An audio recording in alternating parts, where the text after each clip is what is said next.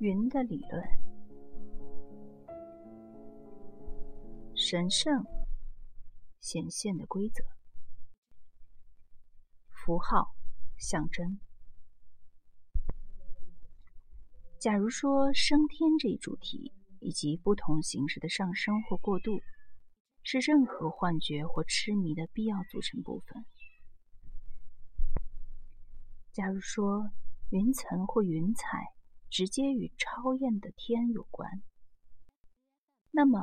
从现象学角度来看，难道不是说，在任何宗教价值上，天就是一个超验场所，是一切事物与法则的来源，是一切力量与特权的源泉？难道说，研究一个西班牙外省艺术家的画儿，我们只遇上了一些事实，他们的主要的本质是超越历史的？至少是超越价值的宗教意识的。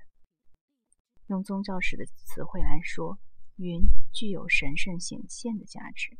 也就是说，神圣通过它而得到显示，或者是为了它的显示而服务。而孤立的找出一个神圣显示的因素本身没有意义，只要人们把它看作是所谓的永恒系统意义范畴中一个古老的遗传物。而且可以成为多种多种宗教形式的载体，而丝毫不因之而枯竭，那么它就没有任何理论意义。对神圣与凡俗的区分，是假设在物体与人物之间总有着翻性关系。在这一点上，神圣的符号与别的任何符号都一样，它们总是从属于一个整体，从属于。依据一定历史过程建立起来的体系，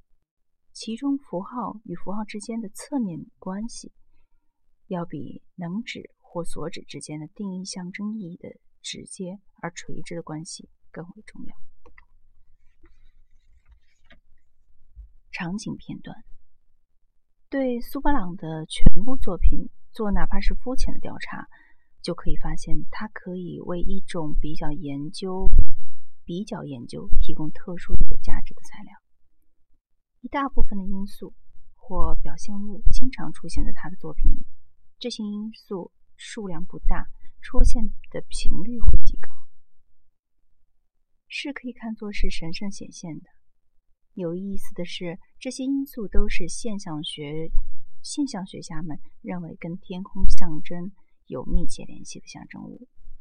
把云层跟一个大型的柱子联系在一起，通常又出现在整个画面的中心轴轴上。这明显就是米塞尔《伊利亚德》研究过的居中象征。但是这个参照本身没有任何价值。同样是一根柱子，围绕着它组成的大地的场景，它又耸立于云端，保证天与地之间的联系。这在苏巴朗的作品当中经常的出现。从格雷诺贝尔博物馆里天神降临和两个崇拜，到卡巴努埃拉神父的弥撒，期间包括塞尔维亚博物馆藏的圣托巴斯的无限荣光，在为拉斯库瓦斯的圣玛丽教堂绘画的教堂乌尔巴二世与圣布鲁诺的谈话，一根擎天之柱占据了整个画面的中心。两个主要人物对称的分分处在这个轴心的两侧，在这里，柱子的上半部分不再被一片云层遮挡住，而是整个被在教堂教皇皇座上的幕布以及在圣人头上掀起的帘子遮盖。同样的场景片段还可以在瓜达卢普系列的科尔多瓦的主教贡萨罗德。伊莱斯卡的肖像里见到，柱子处于画面的中心，一道似云般展开的鼓起的帘子，表明在上帝的神照口谕之下，一位神职人员正在记录。这两个因素还用于隐居隐居室工作的主教，以及位于第二层次的由一群和尚在教堂的门栏上行慈善业务的外景之间，应有一段距离。但是神圣显示的结构结构里，一个物体可以替代另外一个物物体。这个事实，我们在提到克雷乔的圣母作品时已经提到这样的情况。这个事实是很有教育意义的。云并并没有自身拥有的意义，它的价值来自于跟同一个系统的别的成分之间的连续、相互对立或替换的作用关系。表现的功能、经验和它的外在表现。假如画家只是像一个外在于绘画的表现秩序借助养料，他的角度只成了一个简单的。插图画家试着用他的艺术，为了说教的目的，把前章的神秘主义作家们在无数描述中体现出来的经验形入画画画面。那么，画像既表现的地位究竟是什么呢？但是，神秘主义体验跟他的文学或绘画的外在表现之间的关系，实际上是非常模糊的。就在写完我们引用过的涉及他如何被引上天的那段文字之后，圣泰雷兹加了那么一个注脚。这个注脚对于作为神秘主义现象结构中隐喻的功能是极为珍贵的。我不知道比喻是否确切，不管怎么说，事情就是这样发生的。但是，假如一种物理现象，即使无迹可查，比方说化为蒸汽。可以作为一种经验形式，这种经验形式始终不能被看作是初始的。我们严格来说，也就是不能区分痴迷的事实与它的表现。在绘画上也一样，至少经验与它的诗性表现是一样的、一致的。这在让德拉克罗瓦那里就表现得非常明显。但它之所以可以以图案的形式出现，那就是因为画家绝不是只做记录，描绘一个他没有什么发言发言权的幻觉。在他那个层次上，通过他特有的手段，他在人与上帝之间建立起一种关系，同时可以决定通过什么样的途径，使用什么样的绘画题材来表现这种关系。事实上，假如要在神秘主义经验里有那么一个点，在那里，各种力量和想象本身都消散不见，那么不管是让的德拉克罗瓦还是达维拉的圣泰雷兹，都不会把绘画或雕塑录像的用途抹杀掉。相反，他们抱怨教徒由于自身的错误失去了这样一种安慰手段。更严重的是，还失去了灵魂在上帝不在的时候，或在他枯竭的时候获得拯救的机会。圣泰雷兹认为，看上帝的一幅图像可以有利于与之交流。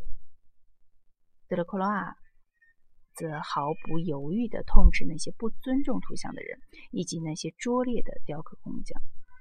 他们的工艺如此拙劣，不仅不让人产生敬意。反而让敬神之心荡然无存。这些人在他看来做工粗糙，应当被剥夺工作的权利。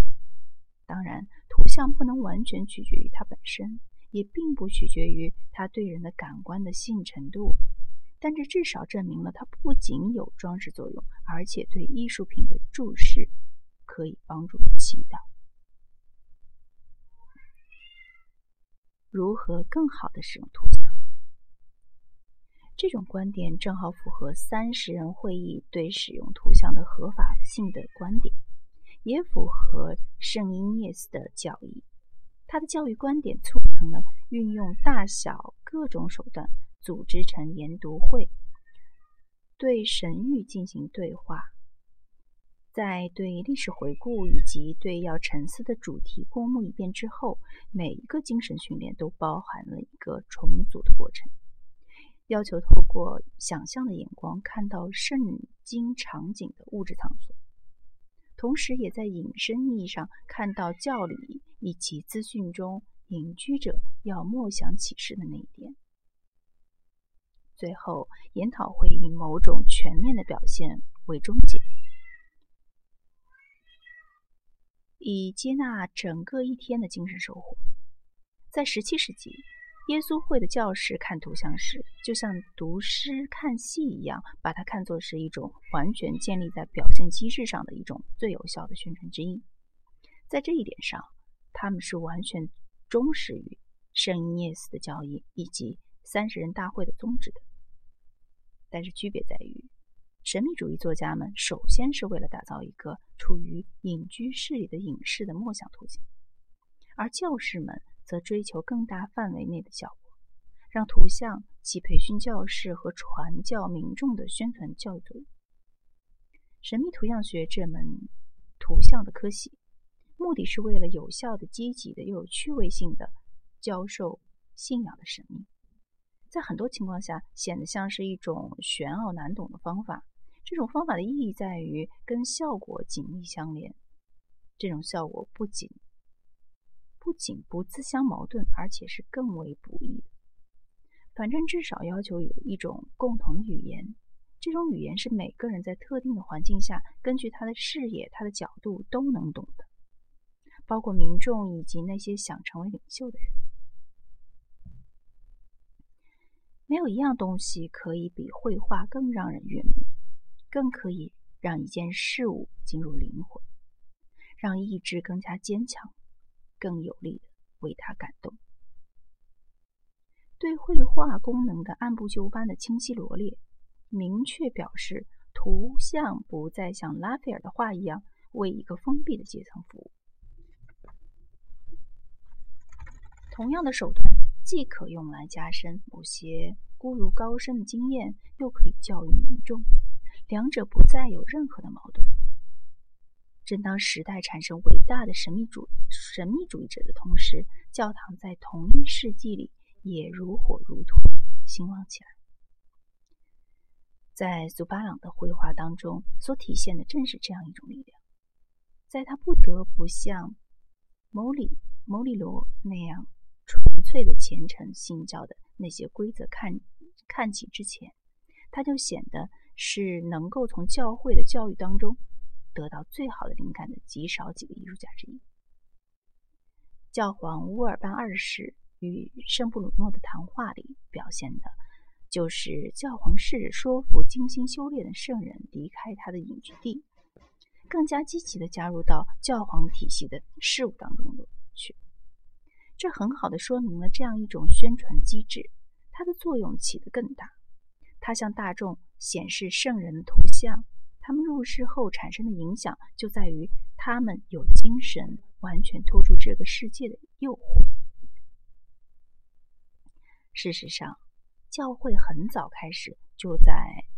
洛约拉的教育学中找到了寻找每个时代他所需求的圣人的最佳手段。不管是神秘主义的一面，还是上层封闭社会的一面，其实是同一政策的正反两面。它是要通过几个有限的、与众不同的形状